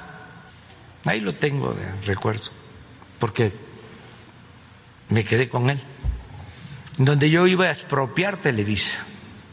Hasta me llamó la atención porque ni sabía yo cuántas empresas tenía Televisa, pero ahí venían, señaladas todas. y utilizando mi lenguaje, que iba a ser la primera acción de mi gobierno. Y ahí también supe de que le decía este Claudio Emilio Azcárraga, por ningún motivo hay que dejar que gane Andrés Manuel. Creo que eso fue antes, porque Emilio se resistía y decía no.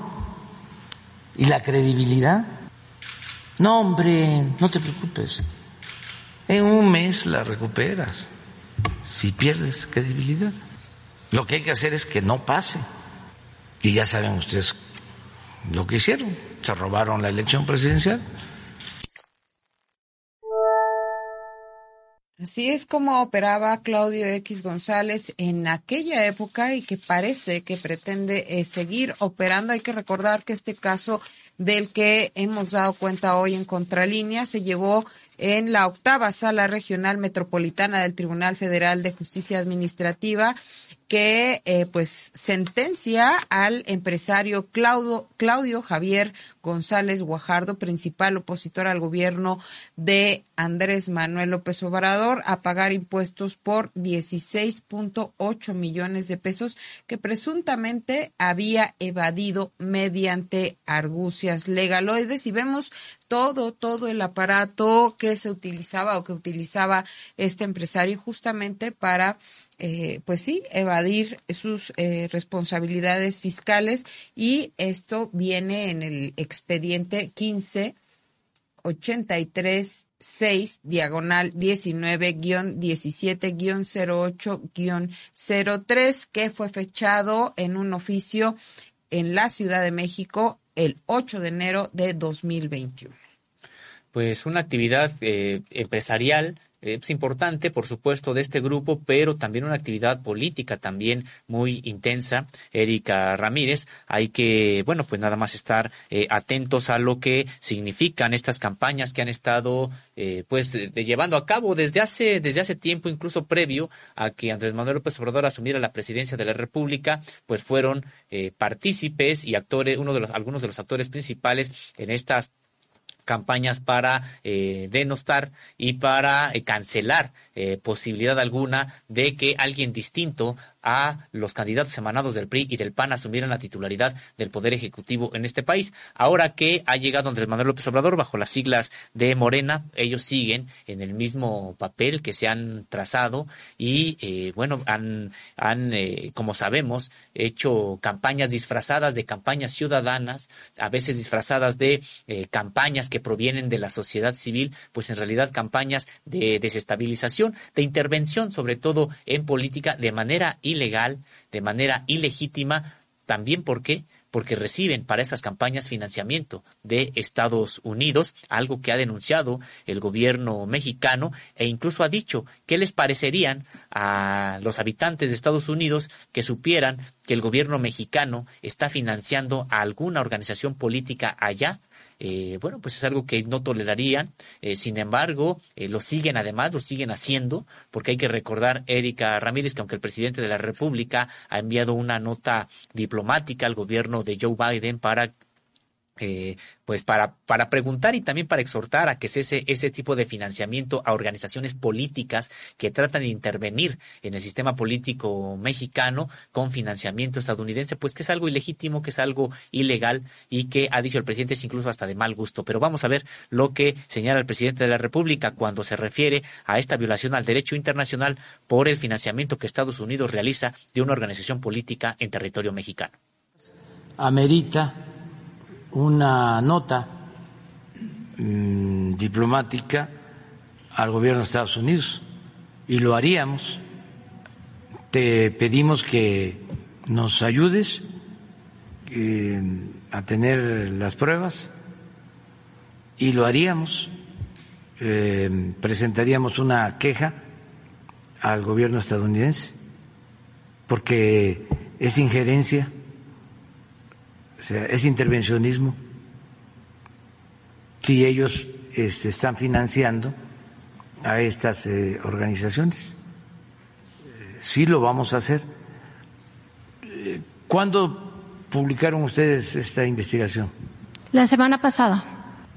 Y son documentos internos de Mexicanos contra la Corrupción, donde se demuestra que eh, es el gobierno de Estados Unidos a través de su embajada, además de lo que dan estas otras organizaciones ligadas al gobierno estadounidense, como la USAID y la NET. ¿No tienen ahí eh, la revista? ¿Es la pasada? Sí, es la, edición pasada, sí. sí. Eh, me importa mucho por la injerencia del gobierno de Estados Unidos, de ser cierto. No tengo duda de este, la actitud este, opositora y golpista de Claudia X González y de otros. Siempre han estado impidiendo que se avance. Y sabía yo de que ellos eran los que estaban promoviendo los amparos y financiando a agentes para que se ampararan en contra de las obras que estamos realizando. Eso lo sabía. Y también de eh, algunos otros eh, empresarios que todavía este, eh, están inconformes porque eran los hijos predilectos del régimen corrupto. Así es, los hijos eh, predilectos del régimen corrupto que prevalecía en el país. Comentarle a la audiencia, Sosimo Camacho, que esta fue la primera vez en que Contralínea expuso al presidente Andrés Manuel López Obrador aquel 6 de mayo de 2021 sobre este financiamiento que dejaba el gobierno de Estados Unidos a través de sus agencias como la USAID y la NED, el financiamiento a mexicanos contra la corrupción y que eh, motivó una nota diplomática para el gobierno de Joe Biden. Vamos a ver este siguiente corte. No, no hemos tenido este, respuesta y ojalá y pronto se dé contestación a esta nota diplomática porque es indebido, es una intromisión a la vida pública de México, el que el gobierno de Estados Unidos esté financiando a grupos opositores a un gobierno legal y legítimamente constituido. No es eh, correcto, es una violación al derecho internacional. Y este grupo sigue este, siendo financiado por el gobierno de Estados Unidos y también por eh, grandes eh, corporaciones económicas, todos los que pues no pagaban impuestos y hacían jugosos negocios al amparo del poder público, puros corruptos que no les gusta lo que estamos haciendo, que están en contra de la transformación, porque se acostumbraron a mandar, tenían el privilegio de mandar.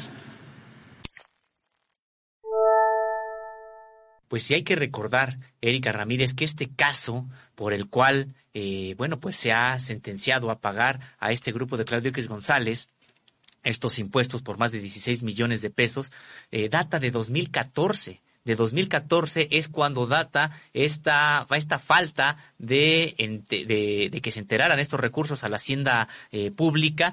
Y hay que recordar que pues no solamente es el único caso pendiente que tiene Claudio X González, eh, precisamente, como decíamos hace un momento, en 2016, el entonces presidente Peña Nieto ordenó una profunda investigación sobre este clan. La fiscalización se centró en el padre, el hijo y el nieto, los tres, eh, Claudio X González. Eh, en el expediente de más de mil páginas constan movimientos financieros, bancarios, fiscales, viajes al extranjero, fideicomisos, residencias, oficinas, aviones de su propiedad. Eh, además, hay un seguimiento a empresas, organizaciones civiles, fundaciones, socios, inversionistas y donantes de quienes ahora son los principales opositores, como decíamos, al gobierno de Andrés Manuel López Obrador. Y no es de que sean opositores al gobierno de Andrés Manuel López Obrador, en realidad, bueno, pues sí hay que destacarlo porque es un hecho noticioso también pero en realidad es que simple y sencillamente son un grupo económico muy poderoso que se resistía, se sigue resistiendo a pagar impuestos y este caso de los 16 millones 800 mil pesos, pues solamente es uno que data de 2014, es decir, que data del sexenio pasado, pero son más, son malas irregularidades que se han ido acumulando, Erika Ramírez. Así es, y bueno, esa orden de abrir los expedientes contra el clan Claudio X González salió directamente de Los Pinos, entonces la casa residencial del primer mandatario, y en ello participaron la Secretaría de Gobernación a, a cargo entonces de Miguel Ángel Osorio Chong, el Centro de Investigación y Seguridad Nacional dirigido por entonces Eugenio Imas Gispert, este, es decir, los más altos niveles en materia de seguridad. La Secretaría de Hacienda y Crédito Público con José Antonio Mid, la Unidad de Inteligencia Financiera dirigida por Alberto Vaz Sacal, la Procuraduría General de la República, cuyo titular era entonces Jesús Murillo Caram, ahora eh, pues sí, en un proceso eh, penal por eh, la desaparición de los 43 estudiantes normalistas de Ayotzinapa y también el Servicio de Administración Tributaria con Osvaldo Santín Quirós y hasta la Administración General de Aduanas. Es decir, utilizaban todas las oficinas que eh, pudieran utilizar para eh, también hacer de las suyas, ¿no? El asunto, Erika Ramírez, es de por qué pudo haber este rompimiento entre este grupo empresarial eh, con este, con el poder eh, formal ejecutivo de Enrique Peña Nieto y pues podemos ver que no quería pagar impuestos, que creía que podía retar a el gobierno mexicano, simple y sencilla razón porque tenía la idea de que Peña Nieto le debía el puesto simple y, y, por la sencilla razón de que, y probablemente así era, en realidad precisamente este, este tipo de candidatos débiles que llegaban a la presidencia de la República con el repudio de la población sin ningún tipo de arraigo entre las poblaciones eh, del país y que pues eran en realidad presa fácil para este tipo de empresarios que tenían incluso la arrogancia de decir no pago impuestos y me enfrento al titular del poder ejecutivo. Entonces, eh, interesante esta investigación que eh, mandó a hacer Enrique Peña Nieto, aquí también utilizando los recursos del Estado, pues para tratar de eh, enfrentar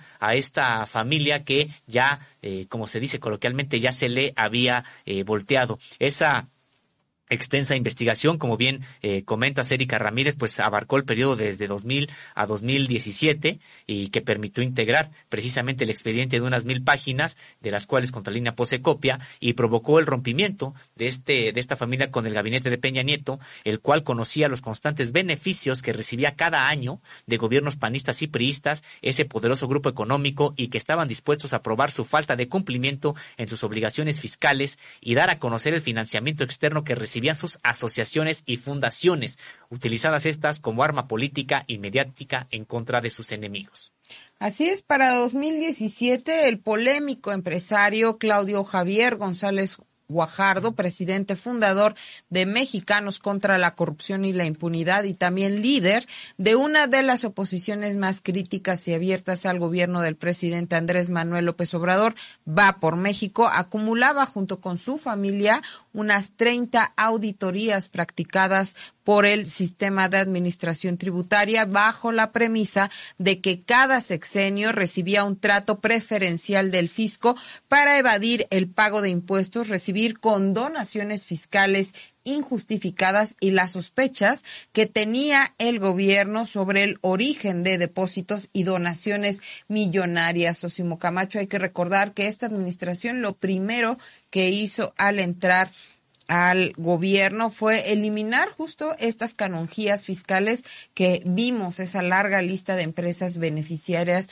que eh, pues no, no pagaban eh, impuestos, sus contribuciones, sus obligaciones fiscales se las podían llevar a sus bolsillos. Así es, ¿cuántas, cuántos años de no pagar impuestos eh, por parte de esta familia, de este clan de los Claudio X González y que, como bien comentas, pues ahora no tienen esa oportunidad, ahora tienen que estar pagando impuestos y siguen litigando aquellos, eh, aquellas controversias que iniciaron en el sexenio anterior para no pagar impuestos. Hoy hay una sentencia que me parece importante, ojalá vengan otras en cascada también porque es necesario que estos empresarios que durante mucho tiempo estuvieron viendo la cara, ya no digamos al gobierno, a la sociedad mexicana, pues ahora sí tengan que pagar lo que les corresponde. Por décadas, como decíamos, este grupo había sido simpatizante y beneficiario económico de gobiernos priistas y panistas y a cambio de y a cambio de esto pues este clan, este grupo apoyaba a los candidatos de esos partidos políticos para que cualquiera de ellos mantuviera el poder, en cuyos gobiernos también habían colaborado tanto Claudio X González Laporte con Claudio con Carlos Salinas de Gortari como su hijo Claudio X González Guajardo con Ernesto Cedillo. Así es parte de esta revisión que hacíamos en las que el mismo presidente Andrés Manuel López Obrador ha denunciado como eh, pues sí eh, trabajaron en conjunto eh, de, de, manera eh, sincronizada prácticamente incluso para, eh, pues sí, cometer el fraude de aquel 2006 en donde le arrebataron la presidencia a el presidente Andrés Manuel López Obrador, valga la redundancia, y este grueso legajo eh, se revisa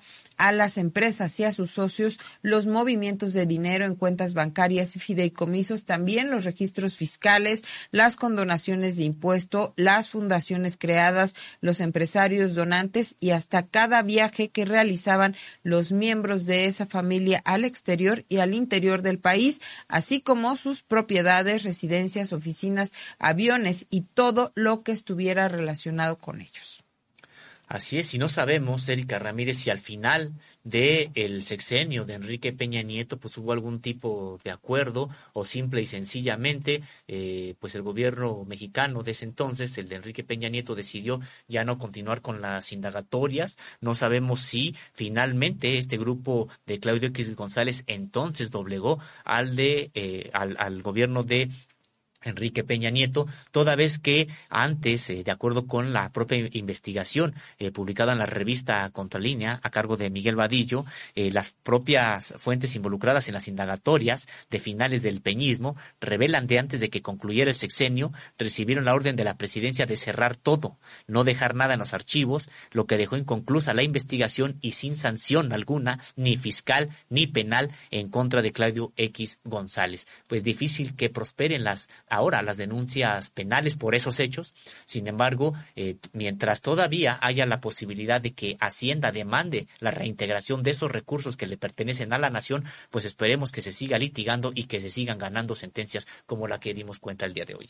Así es, y que se vayan cayendo estos amparos porque eh, pues vemos que aunque es eh, sí un derecho ciudadano, pues también es una obligación como ciudadano eh, contribuir al presupuesto a través del pago de impuestos y eh, también eh, se comenta en, en, esta investigación que hizo Miguel Vadillo que eh, pues sí no obstante, fuentes de la actual administración indican que el SAT ha reabierto estos expedientes fiscales de ese poderoso grupo empresarial por supuesta evasión fiscal y que hasta el momento se han encontrado indicios de irregularidades de por lo menos 50 millones de pesos, pero esta eh, esto apenas comienza. Esta investigación es una investigación a la que se le ha dado seguimiento y ahora vemos esta sentencia de un tribunal federal a que el empresario pague más de 19 millones de pesos.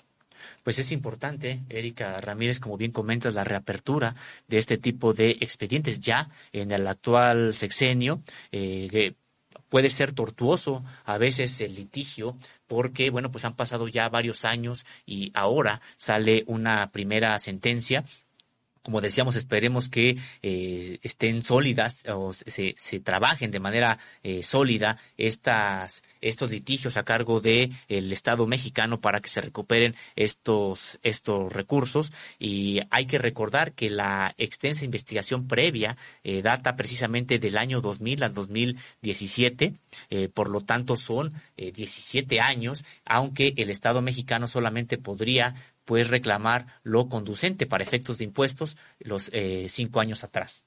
Así es, sí, bueno, pues vamos a estar muy al pendiente, Sosimo Camacho, de eh, lo que siga ocurriendo con estos amparos que eh, han promovido los empresarios de este clan Claudio X González y que ahora, pues vemos, pues sí, una sentencia favorable al, al fisco.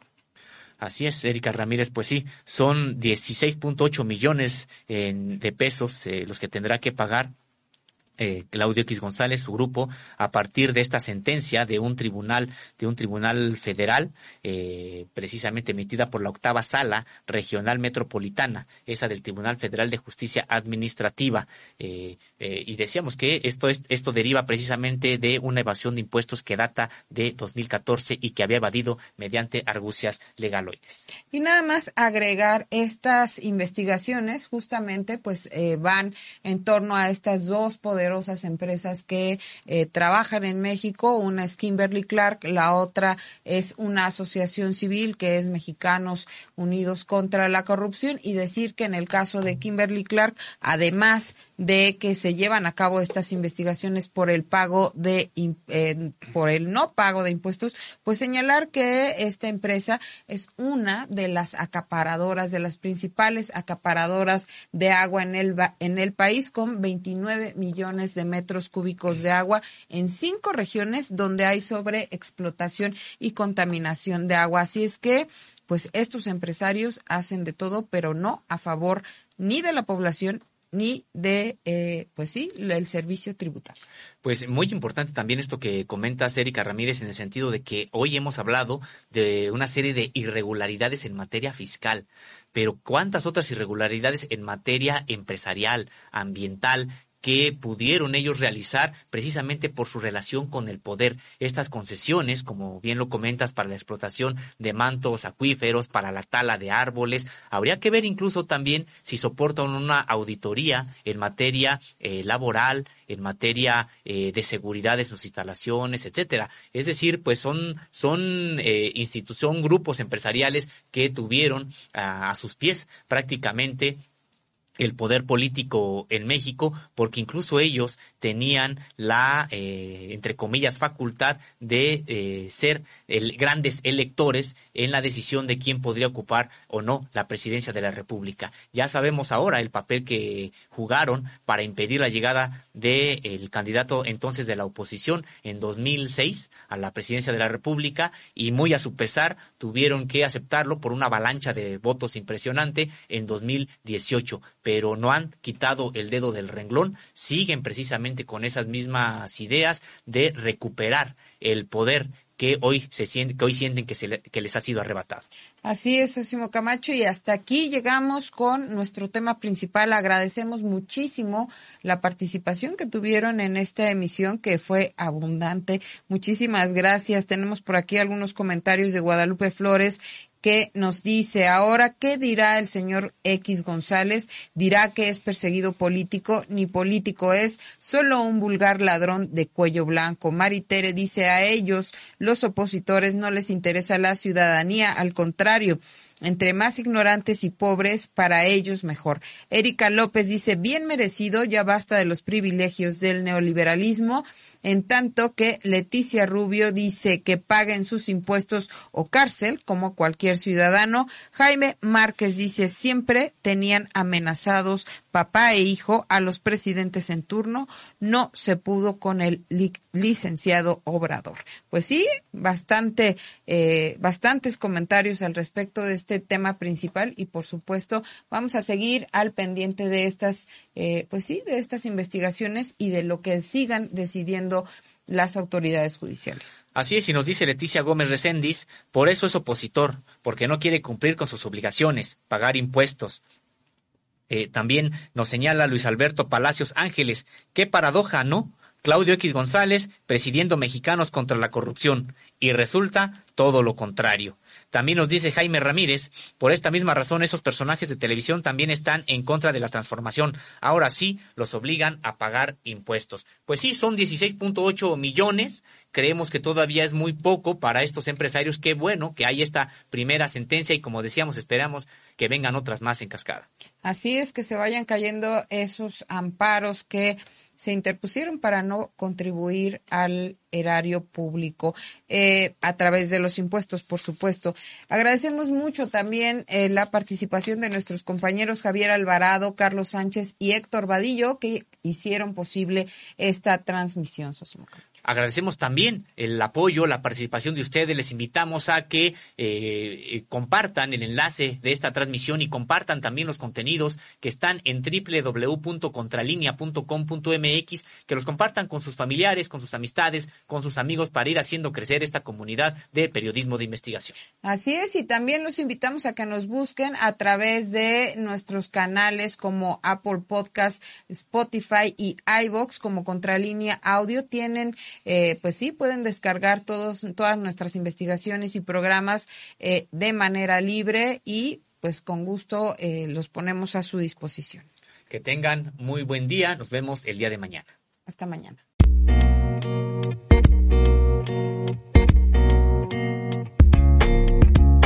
Contralínea Audio presentó el programa informativo de la revista Contralínea, Periodismo de Investigación